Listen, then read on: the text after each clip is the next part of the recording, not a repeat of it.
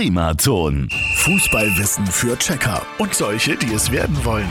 Präsentiert von Haustüren und Fensterschuler in Ebenhausen. Haustüren so individuell wie du. Heute mit der Frage, welche Nationalspieler hatten die wohl kürzeste Karriere? Das waren echte Helden unserer Nationalelf. Namen wie Zorg, Zickler, Beinlich oder Pflipsen. Äh, wie? Kennen Sie nicht? Also das waren alles deutsche Nationalspieler. Aus den größten Karrierekrachern habe ich uns mal zwei herausgesucht.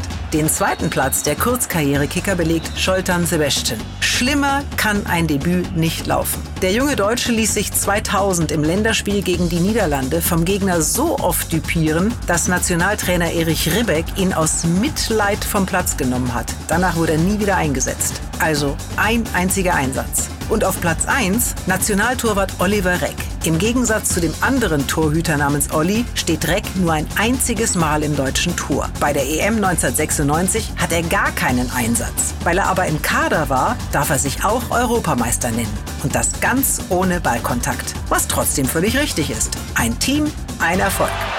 Und morgen gehen wir an die Taktiktafel. Fußballwissen für Checker und solche, die es werden wollen. Präsentiert von Haustüren und Fensterschuler in Ebenhausen. Haustüren so individuell wie du. Primaton.